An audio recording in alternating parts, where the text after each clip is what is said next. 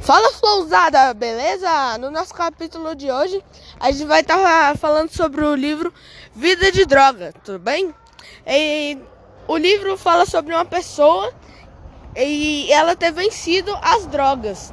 Então hoje a gente trouxe uma participante ilustre aqui para estar tá falando um pouco para vocês, ok? Obrigado. Oi, tudo bem? Oi, tudo bem? Meu nome é Bianca.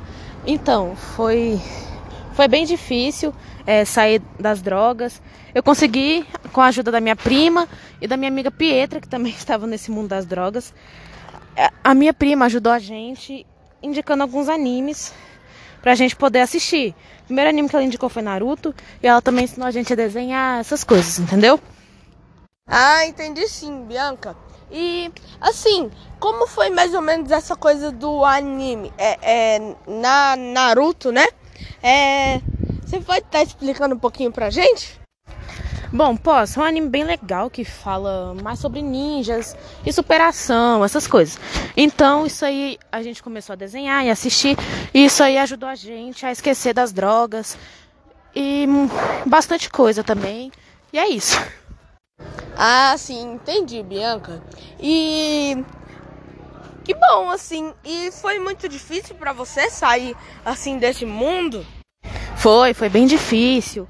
É, no começo eu nem tava ligando muito pro anime, essas coisas. Mas depois percebi que era bem legal. E aí é isso. Ah, sim, entendi. E desculpe a indelicadeza, mas qual tipo assim de entorpecente você usava?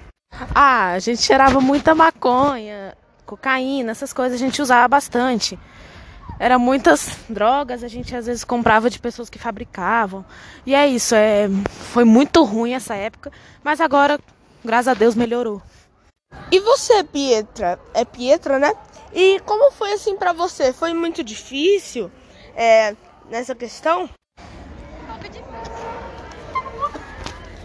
Uh, pouco difícil, pois saí das drogas pelo desenho que eu passava numa rua que tinha uma loja de televisão, e aí eu vinha um anime chamado Naruto. E aí eu consegui algumas folhas, e aí com os desenhos eu aprendi a fazer, e acabou que eu gostei mais do desenho e acabei esquecendo elas. Ah, sim, que bom, Pietra. Compreendi bastante aí. Ah, que bom que vocês. E lá tinha muita pessoa má. Como é que era, é, Bianca? Sim, tinha muita pessoa má, muita gente que às vezes, quando eu comecei, eu nem queria muito usar essas coisas. Tinha um pouco de vergonha, mas aí tinha muita gente má que queria encostar em mim na pietra, fazer coisas obscenas que eu não posso falar aqui. Ah, sim, entendi, entendi. É, é, que bom então. É, e lá, como é que era assim? Ficava mais ou menos aonde? Bom, era lá em São Paulo que a gente fazia, numa rua, num beco de uma rua.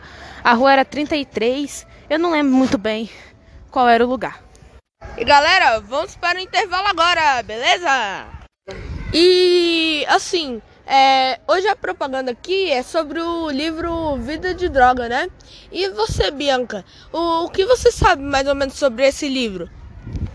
Bom, eu li algumas, alguns capítulos e pelo que se baseia lá, é uma menina que ela era super de boa e aconteceu um problema na família dela e aí ela teve que se mudar, sair da vida de luxo dela e aí foi a partir daí que ela começou a usar drogas. O namorado dela também usava, foi quem induziu ela a começar a usar e o primo do amigo do namorado dela, né, o Naldo. Ah, sim, compreendi. E agora nós vamos estar passando aqui para Pietra. Oi, Pietra, tudo bom? Ah, então foi isso, né? É, foi muito difícil para sair das drogas, realmente. Mas os desenhos, eles realmente me motivaram. Hoje em dia eu sou artista profissional. Eu eu trabalho nesses jobs aí, né? E é isso aí, no, no cheiro, no, no, fumo mais maconha, no, no, no, fumo cigarro também. Sou totalmente limpa de drogas agora.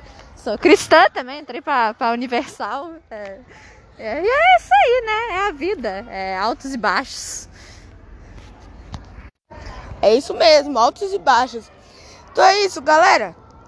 a gente vai estar tá finalizando aqui hoje. É, aconselho vocês a lerem o livro Vida de Droga. É, é muito bom, tá? Eu li uma vez já e eu gostei muito, tá? E aí aconselho que vocês leiam também, ok? Obrigado, sou Gabriel e tenham uma ótima tarde.